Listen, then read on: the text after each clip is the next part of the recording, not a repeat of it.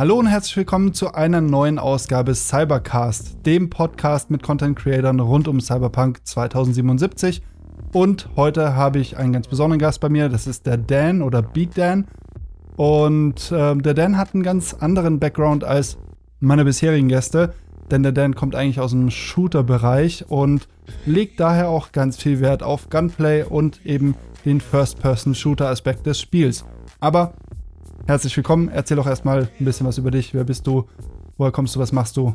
Warum Cyberpunk und wieso hyped? Ja, Hallöchen erstmal. Ich bin der Dan, wie der Holy schon richtig gesagt hat. Ähm, und ja, ich komme aus dem Shooter-Bereich. Ich habe, ich glaube, gut zwei Jahre lang wirklich intensiv äh, kompetitiv Rainbow Six gespielt. Ich habe äh, Call of Duty in verschiedenen Ligen gespielt. Ich habe damals in der ESL mit Battlefield angefangen, wie glaube ich jeder, der irgendwie Shooter angefangen hat, hat mit Battlefield bestimmt angefangen. Und ähm, war aber auch schon immer ein Roleplay-Game-Fan, ob es irgendwie ein Pen and Paper ist, wie dann zum Beispiel dann Cyberpunk 2020, was wir auch selber noch gespielt haben. Oder cool. How to be a Hero, damit hat bestimmt jeder angefangen, was Pen and Paper angeht. So, das ist der Grundbaustein von diesem Spiel. Und ähm, warum Cyberpunk? Genau vor sieben Jahren ist ein Trailer erschienen. Ich glaube, den hat jeder schon gesehen. Mit der Frau, die auf den Knien ist und die Kugel an ihr vorbeifliegt. Und äh, dieser Trailer hat für mich gereicht, um zu sagen, okay, das Spiel will ich spielen. Okay. So, das okay. war auch direkt mein erster Kontakt mit Cyberpunk und seitdem ging das Spiel auch nicht mehr aus meinem Kopf raus. Aber du hattest auch schon Kontakt mit CDPR oder gar nicht davor? Klar, ich habe intensiv Witcher 1 gespielt, mhm. Witcher 2 gespielt und äh, ich glaube, die meisten Stunden in, ich glaube, Witcher 3 kommt nach Witcher 2. das war, ich glaube, nach Skyrim die meiste Zeit, die ich in ein Spiel gesteckt habe, war wirklich Witcher 3. Okay. Sogar noch vor den Shootern ist Witcher das Spiel, was ich am meisten gespielt habe. Okay, also geht es dir auch so wie den meisten. CDPR genießt Vorschusslorbeeren, die sie sich erarbeitet haben, muss man natürlich sagen, durch das, was sie vorher rausgebracht haben und deswegen auch große Hoffnung in Cyberpunk. Auf jeden Fall. Ich meine, alleine, ein, dass ein Studio es schafft, dass jedes DLC größer ist und schöner ist als ein vollständiges Spiel, was heutzutage rauskommt, das äh, braucht man nicht True. viel drüber sagen, oder? Absolut, absolut. Definitiv. Ja, cool. Aber das ist schön, dass du da bist, weil gerade der Shooter-Aspekt ist, finde ich, ein recht wichtiger bei Cyberpunk, auch wenn immer wieder betont wird, dass ja das Rollenspiel im Vordergrund steht und Cyberpunk an zweiter Stelle nur ein Shooter ist. Aber ganz klar, ich meine, die, die vorherrschende Mechanik ist Gunplay, nicht der Schwertkampf in dem Fall, wie es bei The Witcher halt der Fall ist. Insofern muss sich das natürlich auch gut anfühlen und passen. Wie ist denn so dein Eindruck bei dem, was du, was du so gesehen hast in den Trailern bisher? Äh, zum Gunplay jetzt? Ja. Ähm, ich finde es ziemlich interessant, dass es äh, wirklich eine starke Kombi aus intensiven Shooter-Elementen und intensiven Roleplay-Elementen, dass die wirklich kombiniert werden in dem Spiel. Dass Mhm. du sehr schönes und sehr cleanes Gunplay hast, wenn ich das so sagen kann, und trotzdem noch, sag mal, die Waffen verschieden skillen kannst. Ob es jetzt äh, die Tech-Waffen sind mit den Railguns, die einfach nur gerade durchbrettern, oder halt diese ganzen Smart Weapons, dass du um Ecken schießen kannst dass du die, ich sag mal, aufrüsten oder augmentieren kannst, dass sie noch Special-Fähigkeiten haben, verschiedene Munitionstypen. Das mhm. äh, fand ich auch immer zum Beispiel bei Borderlands ganz cool. Das äh, hat ja auch Cyberpunk jetzt aufgegriffen, dass du legendäre Waffen hast, die nur diese Waffen haben spezielle Perks und spezielle Eigenschaften, die sonst keine andere Waffe hat. Und darauf freue ich mich wirklich. Ja. Also ich hab Bock. ja, das glaube ich, das glaube ich. Da geht es mir genauso und ich, äh, ich glaube, das spielt genauso wie bei mir auch so deine Erfahrung in, in Destiny bestimmt auch eine Rolle oder auch deine Leidenschaft zu Destiny. Na, so haben wir uns ja ursprünglich kennengelernt. Erst gemeinsam in einem Clan gewesen bei Destiny 2 und dann zusammen einen eigenen Clan gegründet. Und äh, ja. ja, ich glaube, der Flair wird auch von Cyberpunk echt gut aufgegriffen. Einfach dieses Sci-Fi-Element und ja, dieses, dieses Außerweltliche und Futuristische, das da einfach eine, eine Rolle spielt, ne? Ja. Das, das finde ich, bringt Cyberpunk auch wirklich gut rüber und mit auf den Tisch. Und darauf freue ich mich auch ganz, ganz besonders. Ähm, aber die Waffen, ich habe ich hab ja letztens ein Video dazu gemacht, sind unterteilt in verschiedene Klassen, in verschiedene Waffentypen. Wir haben zum einen die Powerwaffen, die Tech-Waffen, die Smart Guns. Ähm, alle spielen sich vermutlich, zumindest dem Trailer entsprechend, sehr unterschiedlich und sehr anders. Worauf freust du dich am, am meisten? Also welche Waffengattung glaubst du wird dir am meisten liegen und was wirst du, was wirst du bei deinem ersten Playthrough anstreben? Welchen, welchen ähm, Kampfstil?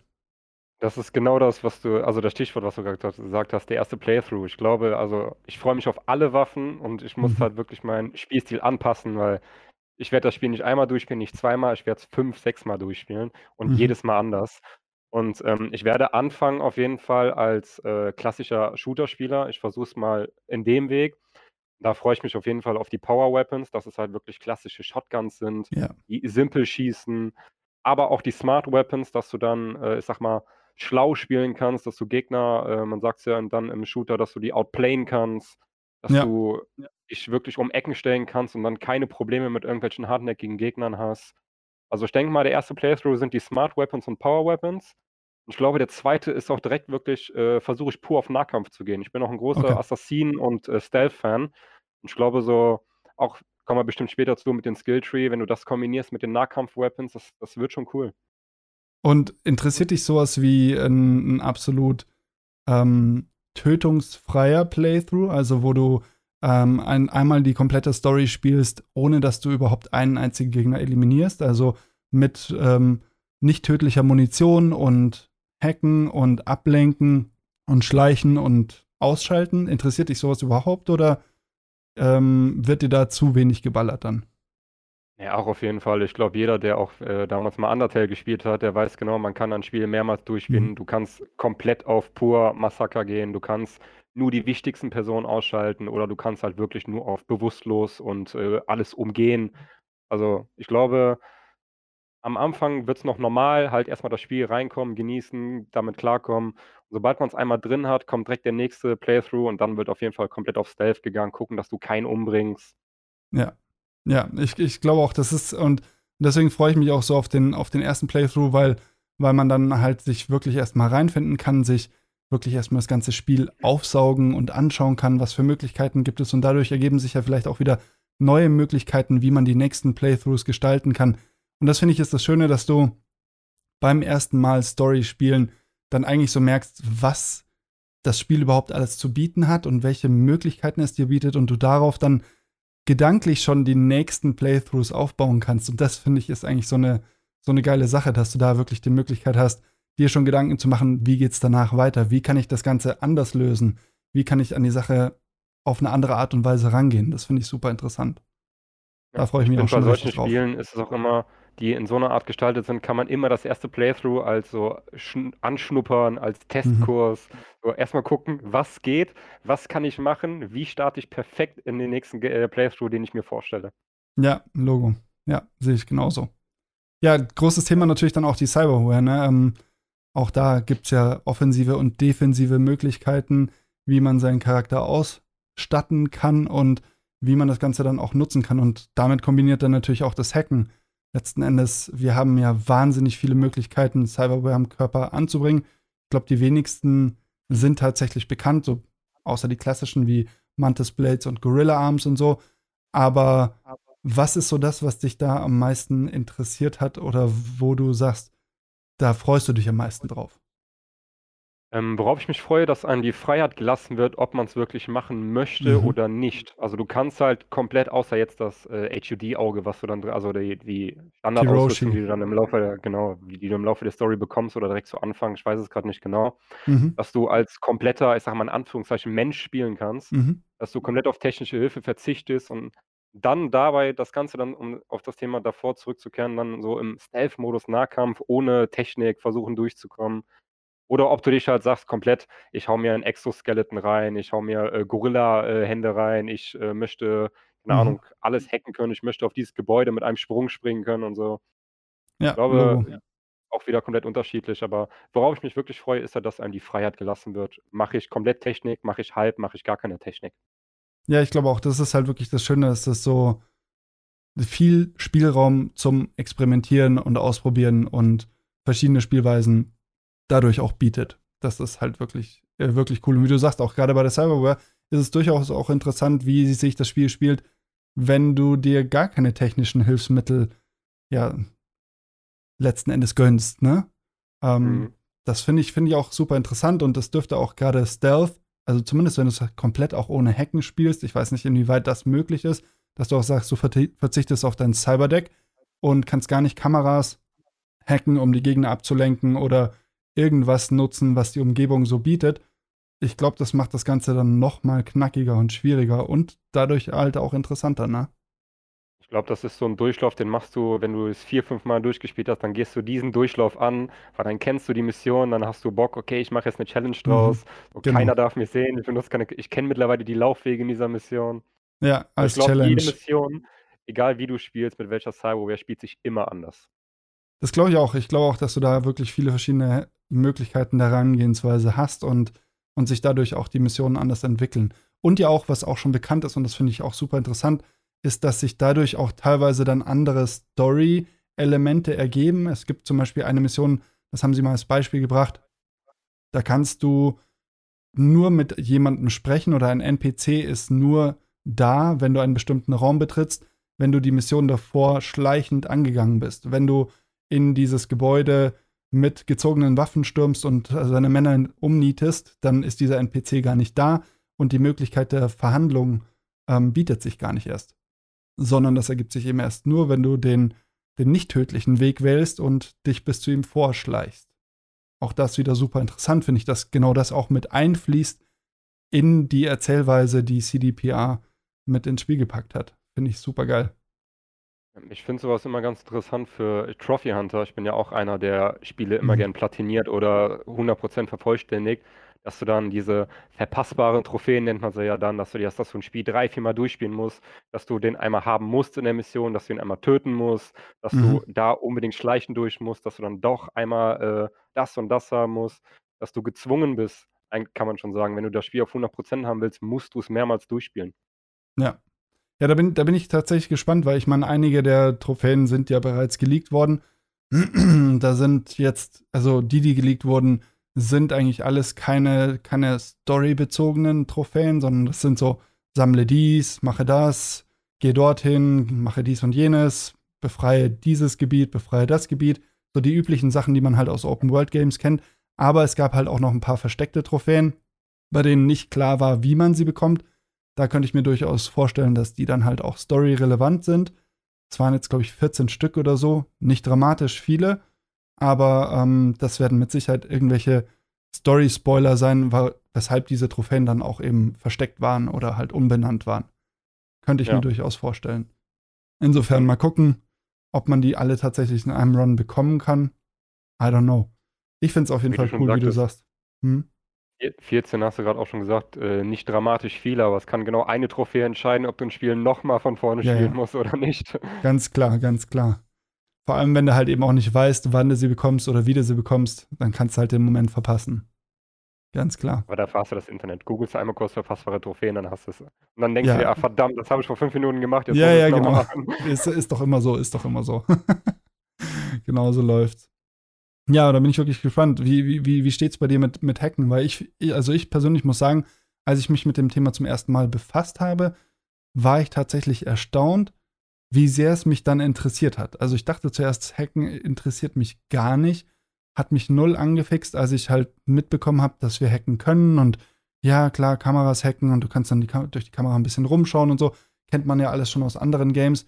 Aber es bieten sich doch viel mehr Möglichkeiten, als ich dachte. Und als ich dann so drüber nachgedacht habe und diesen Vergleich zwischen Mittelalter-Setting und Magie, und einem futuristischen Setting und dem Hacken gezogen habe und es eigentlich das gleiche ist, weil du ja auch so eine Art Mana hast äh, mit deiner Speicherkapazität des RAMs, dass, dass es tatsächlich halt sehr viele Parallelen hat. Und dann fand ich es also direkt deutlich interessanter, muss ich sagen.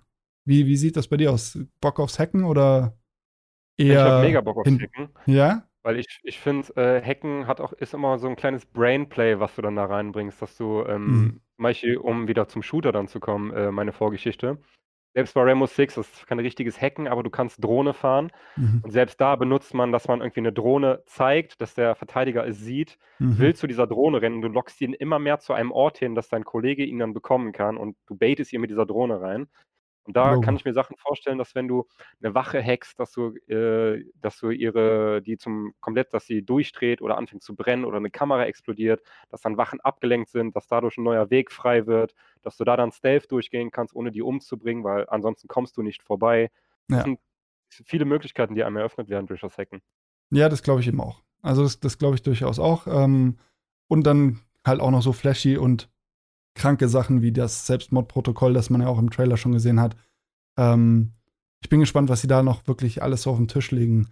CDPR hat einfach echt schon häufig gezeigt, dass dass da so gedankentechnisch, ähm, keine Grenzen gesetzt sind und sie da auch irgendwie keine Grenzen haben von dem, was sie umsetzen letzten Endes. Auch, ne, so 'ne Nummer wie eben 'n Selbstmord-Hack ist ja eigentlich schon 'ne richtig krasse Nummer. Ähm, und CDPR macht's halt einfach. Einfach den Typen zum Brennen bringen und fertig. Ja. Einfach komplettes Selbstmordprotokoll einleiten.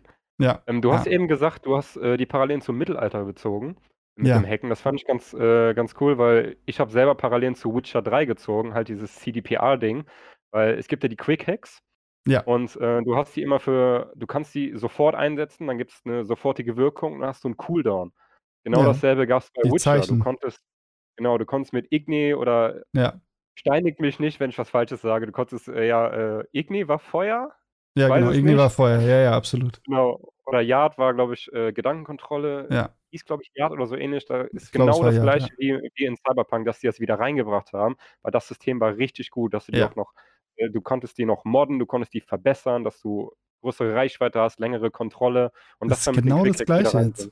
Das ist genau das Gleiche. Auch die Quick Hacks, äh, werden werden ja besser, wenn du 'n besseres Mainboard hast. Also, du dein du kannst dein Mainboard installieren, dein Cyberdeck sozusagen, äh, dein Betriebssystem.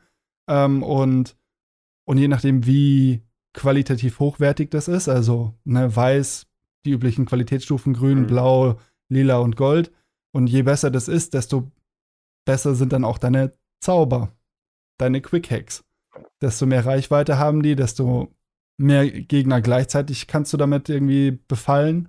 Und das ist schon also, es ist und das fand ich halt eben so so interessant, dass dass da wirklich so diese Parallelen bestehen und es eigentlich nur Zauber in 'nem anderen Gewand sind letzten Endes, ne? Die haben's halt eigentlich nur umgemünzt auf das futuristische Setting, aber halt total smart. Ich fand das echt cool.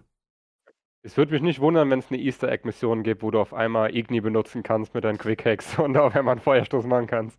Also, Das es ist wir 'n Easter Egg ist immer möglich bei so was. Also, Ja. ich glaube, die haben auch genug Humor, um das reinzubringen in so 'n Spiel. Das ist auch tatsächlich eine Sache, auf die ich mich mit am meisten freue bei Cyberpunk, ist Easter Eggs in der Welt entdecken. Also, da da habe ich jetzt im Vorfeld schon so viel Zeug gesehen, das halt mit verbaut ist. Und das geht los bei irgendwelchen Kleinigkeiten, kleine Dinge, ne? Ich weiß nicht, ob du das mitbekommen hast. Sie haben ja teilweise Inspiration aus uralten Animes gezogen, wie zum Beispiel Akira. Und da gibt's ähm, gibt's eine ganz bestimmten einen ganz bestimmten Eingang zu zu 'ner Bar, der halt aus 'nem Akira-Comic gezogen ist. Genauso wie auch das Akira-Motorrad mehr oder weniger im im Spiel ist. Und das Ganze geht aber auch weiter über Personen. Und dann könnte ich's mir eben auch, wie du sagst, bei so Sachen wie halt Zaubern oder dergleichen oder irgendwelchen Teilen einer Story-Mission vorstellen oder Nebenquests vorstellen, die dich halt einfach noch mal schmunzeln lassen. Und da freue ich mich total drauf. So was finde ich halt super smart. Ich meine, es gab ja schon in Witcher 3 die Anspielung auf Cyberpunk von Ciri in 'ner Mit Mission, wo sie durch die Zeit gereist ist und die war in einer futuristischen Welt und Ja. alles. Da gab ich meine, selbst da haben sie's schon angeteasert. Warum sollen sie's dann nicht auch wieder zurück in Cyberpunk zu Ja. Witcher machen? Absolut, absolut. Deswegen bin ich da auch echt gespannt drauf. Und wie gesagt, die ganze Welt ist halt, glaube ich, einfach mit so viel vollgepackt zu entdecken. Das ist halt sowieso das, worauf ich mich am meisten freue: Erkunden und Entdecken. Und Ja.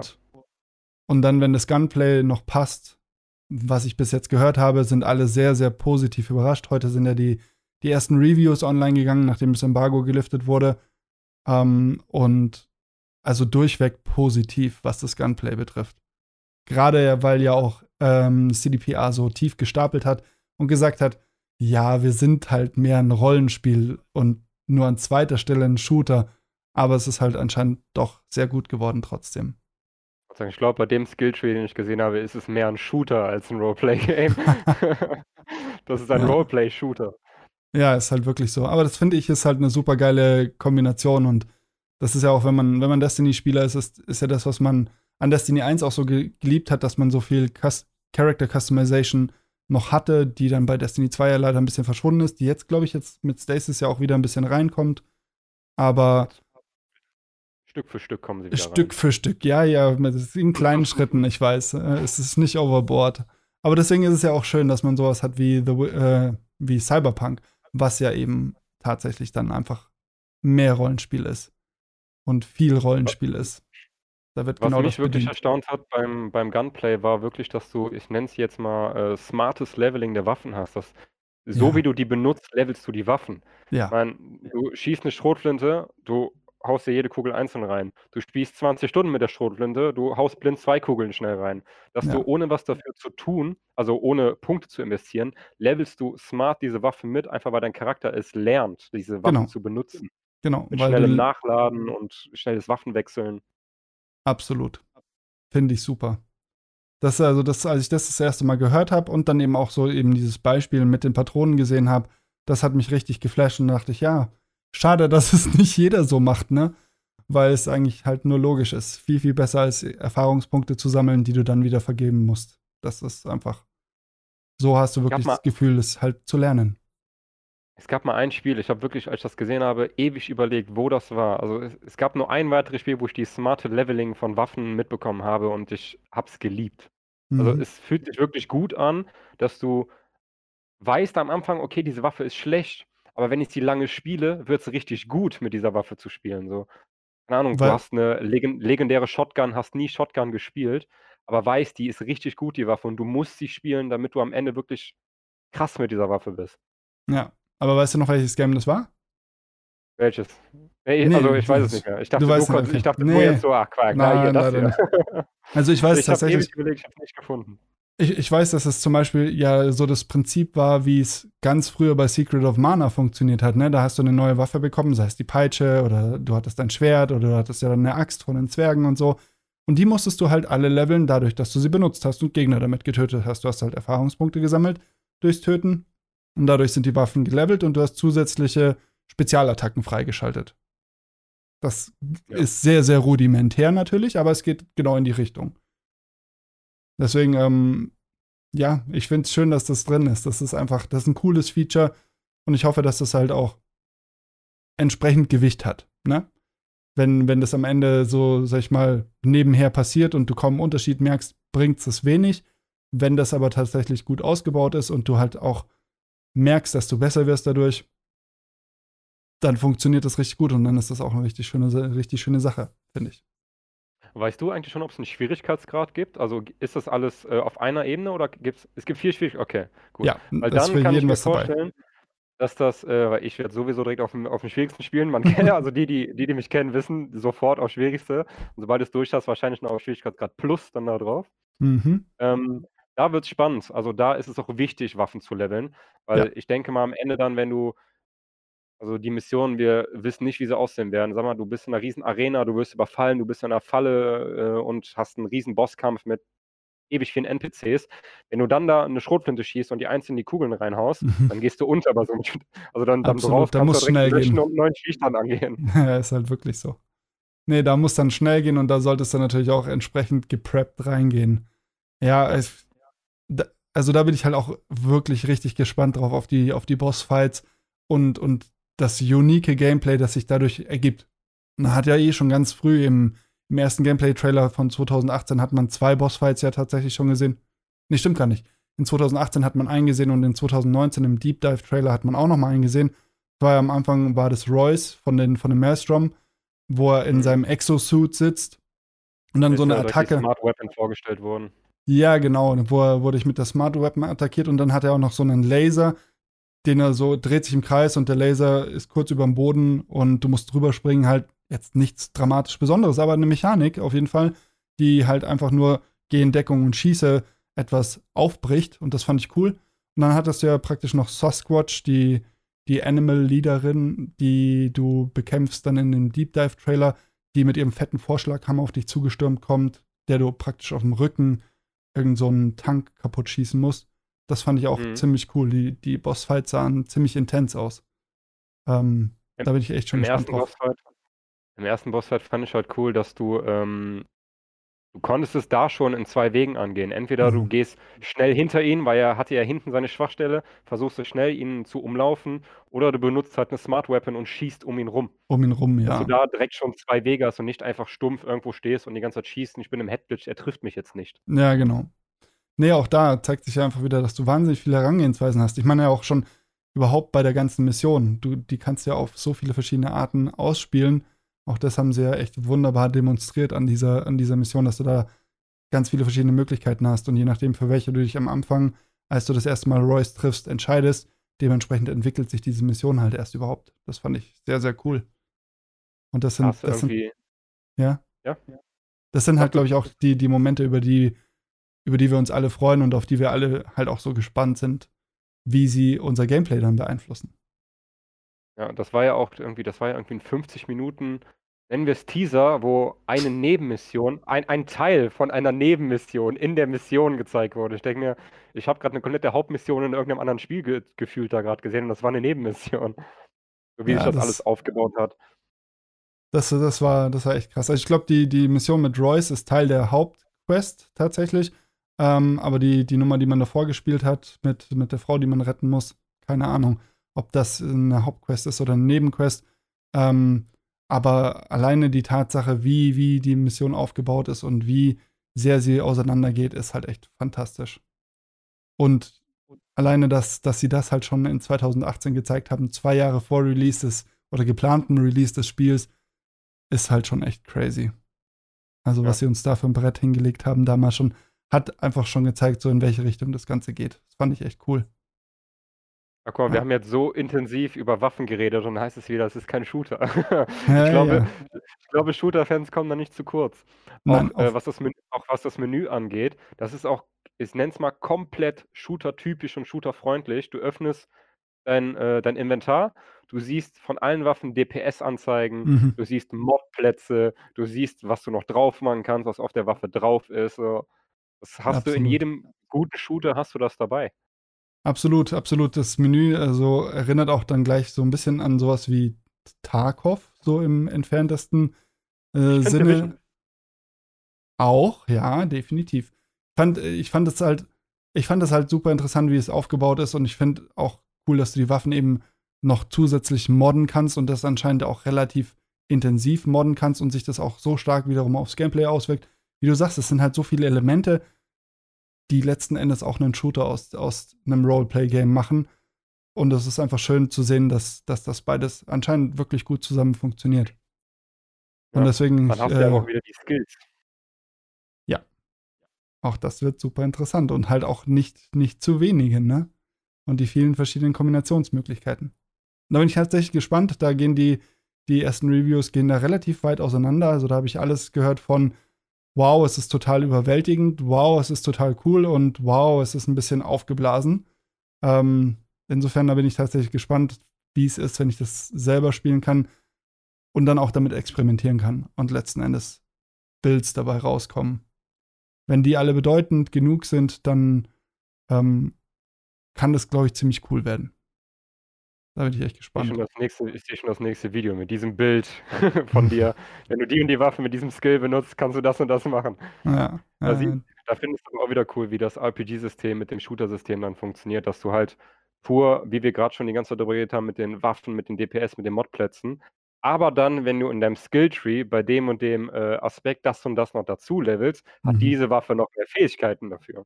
Ja, absolut. Ich meine, das ist ja auch was, was, äh, in The Witcher schon einfach oder Witcher 3 halt schon echt gut vertreten war, dass du verschiedene Builds hattest, die halt relevant waren für bestimmte Spieltypen und Spielstile. Und je nachdem, was du halt gemacht hast, ob du jetzt farmen warst oder ob du halt irgendwie 'nen Boss slayen wolltest oder so, de da da gab's für alles gab's, äh, mehr oder weniger 'nen passenden Build und ich hoffe, dass es hier jetzt auch wieder ähnlich wird. Das fände ich echt cool. Ich meine, ich habe unzählige Stunden alleine nur in die Mutation von Witcher reingesteckt. Mhm. Wenn du's auf Todeschma Todesmarsch Plus gespielt hast, da hinten steht 'n Baumschrat, okay, komplett umskillen, sonst macht er mich kaputt. 10 Minuten lang Mutation hin und her schieben. und dann fünf Minuten Kampf und wieder zehn Minuten lang umskillen. Ja, ja. Ja, ich bin gespannt, ob das wieder, wieder so umfangreich wird und tiefgründig oder ob es casualisiert ist ein bisschen und ein bisschen mehr auf die breite Masse zugeschnitten, weil es halt dann einfach schon sehr speziell wird, ganz klar. Und ich glaube, was für die Hardcore-Fans ist, das so ex exzessiv zu betreiben. Und ich glaube, das schreckt viele ab, die nur mal reinspringen wollen und das Spiel ein bisschen erleben wollen. Und man hat ja schon auch gemerkt, dass es auch die Leute sind, die sie diesmal etwas mehr abholen wollen. Dadurch, dass sie ja gesagt haben, so, wir machen die Hauptkampagne ein, ein bisschen kürzer, ähm, damit auch die Leute wirklich das Game zu Ende spielen und, und die Geschichte erleben können. Heißt jetzt nicht, dass das Spiel deswegen weniger Inhalt hat, aber einfach den Main Story Beat etwas kürzer, damit halt auch die, die ganze Sache ein bisschen casual-freundlicher wird. Insofern bin ich gespannt, wie sich das auf den, den Rest des Spiels und auch die Charakterentwicklung auswirkt. Da, ich meine, es sagt ja auch generell, das Roleplay-Genre ist ja eigentlich wirklich, du wie der Name schon sagt, du spielst eine Rolle, du musst dich damit befassen normalerweise. Du musst wissen, was dein Charakter kann, äh, wo Mhm. die Grenzen sind, was du miteinander kombinieren kannst. Und das ist halt, was du eben meinst, was die Leute, ich sag mal, die Casual-Leute, die am Feierabend eine Stunde spielen wollen und dann schlafen gehen wollen, was die dann abschreckt, dass die da wirklich nicht mitkommen oder denen das zu viel ist, zu kompliziert. Und da hast du eben auch diese Schwierigkeitsgrade. Was Ja. ich cool finde, wenn du wenn du in so 'nem Game entscheiden kannst, okay, du spielst es komplett leicht, du Ja. brauchst diese Skilltrees nicht, du kannst mit einer Waffe da durchlaufen oder du spielst auf ganz schwer, du siehst den ersten Gegner, hast du den Skill nicht, kannst du das Spiel neu starten. Ja, absolut. Vor allem, es gibt ja auch jetzt tatsächlich ähm, 'nen Modus, also einen Schwierigkeitsgrad für Leute, die tatsächlich total casual einfach nur abends auf der Couch ein bisschen chillen, ein bisschen relaxen von der Arbeit, trotzdem die Story erleben wollen. Es wird auch tatsächlich Story-Modus genannt und ähm, bietet nur minimale Herausforderungen und dann gibt's, danach kommt praktisch leicht. Und dann kommt erst normal und dann kommt schwer. Also, ähm, das sind die vier, die vier Schwierigkeitsgrade. Insofern gibt's da wirklich auch was für jemanden, der sagt so, ah, ich habe gar keinen Bock da drauf und ich möchte mir da gar nicht so einen Stress machen, sondern ich möchte halt einfach nur die geile Geschichte erleben. Und das finde ich halt cool, weil ich glaube, die Geschichte ist halt einfach immer noch das absolute Highlight von Cyberpunk. Da bin ich mir einfach zu 100% sicher wenn man CDPR kennt, dann glaube ich, glaube ich, weiß man, dass, dass, dass die Story und die Charaktere und die Welt, in der das Ganze stattfindet, einfach der Hauptprotagonist ist. Ja, was ich ja. auch schon viel gelesen habe, dass sich Leute irgendwie Angst haben oder beschweren, dass die Story, die Main Hauptstory zu kurz ist. Und ich glaube, da kann man schon sagen, die Hauptstory pur wird auch nicht lang sein, aber es geht auch darum, dass du die Nebenmissionen mitnimmst. Das gehört alles zur Story, das baut mit drauf auf. Wenn du, mhm. keine Ahnung, 20 Stunden in diesem Ort jede Nebenmission machst, das baut dann trotzdem auf der Hauptstory auf, das ergibt alles irgendwie Sinn. Und das Komplette macht ja die Story aus. Ja, also die, absolut. Die, die komplette Spielzeit. Man sieht es immer wieder. Zum Beispiel ähm, um anderes Roleplay-Game Skyrim, Speedrun, zwei Stunden. Ja, das ist die Mhm. Hauptstory, bist du durch. Aber du kannst 300 Stunden spielen und mit der Hauptstory immer noch nicht durch sein und trotzdem macht alles Sinn miteinander. Ja, und das ist ja das Schöne, dass eben die ganzen Nebenquests sich auch wirklich in die, in die Main Story in die Hauptmissionen mit einfügen und teilweise ja auch die maßgeblich beeinflussen und verändern auch. Und auch wie die, wie die NPCs in den Hauptquests dann auf dich reagieren, weil du in der Nebenquest XY gemacht hast. Das finde ich halt ist ziemlich cool und gibt dem Ganzen natürlich deutlich mehr Gewicht und Bedeutung und halt eben auch eine Re Relevanz letzten Endes. Es ist nicht nur einfach eine Quest, wo du sagst, geh dahin, hol dies, bring's dorthin, fertig. Ähm, ja. Sondern wirklich Story relevant. Und das ist wichtig bei Nebenquests. Sonst fühlen sie sich einfach an wie Füllermaterial, einfach nur, um deine Spielzeit aufzublasen. Das macht Assassin's Creed ganz gut, finde ich. Leider. Das Beispiel hätte ich angesprochen, hättest du jetzt nicht gesagt. Nehmen wir ja. diesen Auftrag an, töte Person B, geh dahin, sag es Person A, fertig. Ja, genau. Und dann äh, tanz noch ein bisschen mit dem oder mach ein paar lustige Wortgefechte und dann geht's weiter zum nächsten. Ja, genau. Ja. Das ist AC Valhalla so in a nutshell praktisch. Naja. Das hatte ich aber, aber zum Beispiel bei, bei Witcher 3 hatte ich nie das Gefühl, dass ich irgendeine Mission wiederholt spiele. Klar ja. hast du Hexeraufträge, wo du immer wieder Monster tötest, aber das musst du immer auf einem anderen Weg töten. Du musst immer, du kämpfst gegen Werwolf, du musst den so herbeilocken, du kämpfst gegen Waldschrat, du musst den so herlocken und so und so gegen den mhm. kämpfen. Und es ist immer eine andere Mission. Es war nie langweilig. Ja, Logo. Ja, das haben sie da schon auch echt schon richtig gut gemacht und was ich so gehört habe, ist, dass das wohl bei Cyberpunk perfektioniert wurde. Zumindest laut eigenen Aussagen. Letzten Endes wird man das in, in ein paar Tagen schon sehen. Wie sieht es denn bei in dir genau aus zum Launch? Zwei Tagen. Und ach, Stundenrechnen ist jetzt zu viel. Wie sieht es denn bei dir aus zum Launch? Wie sind deine Pläne? Was, ähm, was machst du? Hast du Urlaub? Ähm, fängst du später an? Fängst du Punkt 1 Uhr an? Was, was ist dein Plan? Streamst du? Äh, ich werde auf jeden Fall streamen. Ich glaube, Wo denn? ich werde den Stream so äh, auf Twitch, auf meinem, auf meinem Wie Kanal. heißt du? Ähm, BeatDan1 Unterstrich. Den Unterstrich okay. versuche ich noch irgendwie loszuwerden, aber noch ist ein Unterstrich da. Ich glaube, da oder da steht auch mein Name, genauso heiße ich auf Twitch. Ja, genau. Und, und äh, ähm, Link ist auch unten in der Infobox, also checkt ihn auf jeden Fall aus. Wie, wie sind deine Streamzeiten? Was, was, wie ist dein Plan für Cyberpunk? Also meine Streamzeiten für Cyberpunk selber, ähm, meine ganze Arbeit weiß, ich bin für eine Woche lang nicht zur Verfügung. Die brauchen mich gar nicht anschreiben. Sehr gut. Ich habe ich hab am 11. am Freitag eine Stunde lang ein Online-Meeting, aber das war's dann auch. Okay. So, dann, dann geht's wieder pur auf Cyberpunk. Und ich denke, ich werde den Stream so um 0 Uhr starten. So, das ist so mein Plan zum nächsten Tag rein, direkt den Stream starten, ein bisschen quatschen mit den Leuten. Und dann mhm. um Punkt 1 Uhr Play. Geht's los.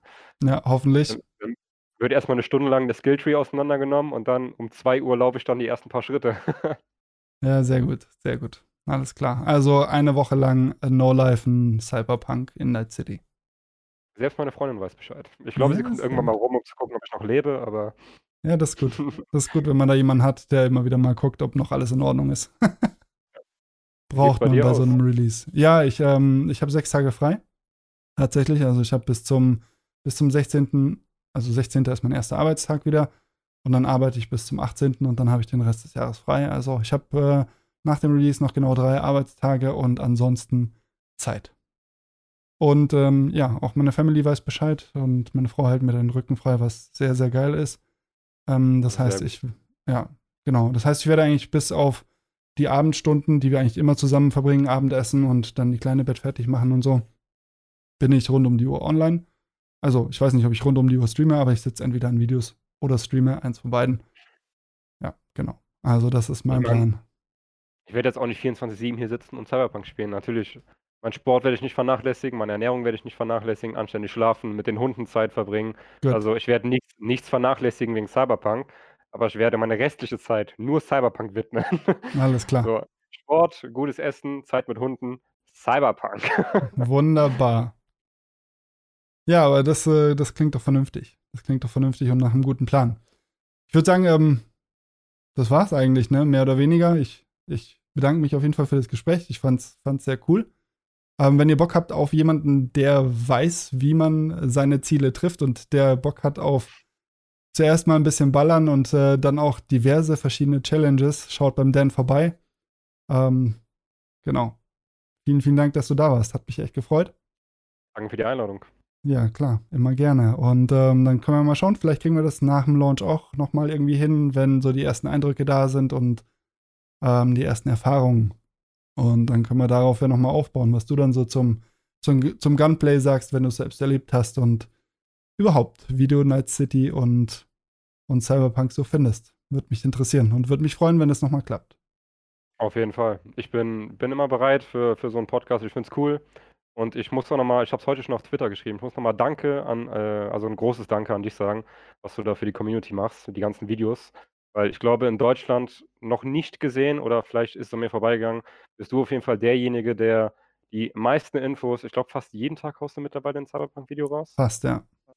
Ja, ich meine, ich glaube, kein anderer macht das und so detailliert und auch nicht überspitzt, keine unnötigen 20-Minuten-Videos, wo unnötige Infos nebenbei sind, sondern kurze, knackige Infos, nur das in dem Video, was auch wirklich vorkommen soll. Und das auch regelmäßig. Da nochmal ein großes Lob an dich, dass du das so weitermachst. Ja, danke schön, danke schön. Freut mich. Ja, wie gesagt, vielen Dank, dass du dabei warst. Hat mich echt gefreut. Ähm, schön, dass ihr mit dabei gewesen seid. Hat mich auch gefreut. Und wenn ihr noch mehr Podcasts rund um Cyberpunk sehen wollt, dann lasst uns das gerne unten in den Kommentaren wissen. Schreibt uns gerne eure Meinung rein. Sagt uns, wie ihr das Ganze hier fandet oder auch welche Themen euch interessieren in Zukunft oder auch vielleicht welche Gäste euch interessieren. Schreibt das gerne alles mit rein. Wenn euch das gefallen hat, lasst einen Daumen nach oben da und bewertet uns somit dieses Video. Und ich sage einfach mal bis zum nächsten Mal. Schön, dass ihr mit dabei wart. Vielen lieben Dank fürs Zuschauen und wir sehen uns im nächsten Cybercast. Macht's gut. Ciao, ciao.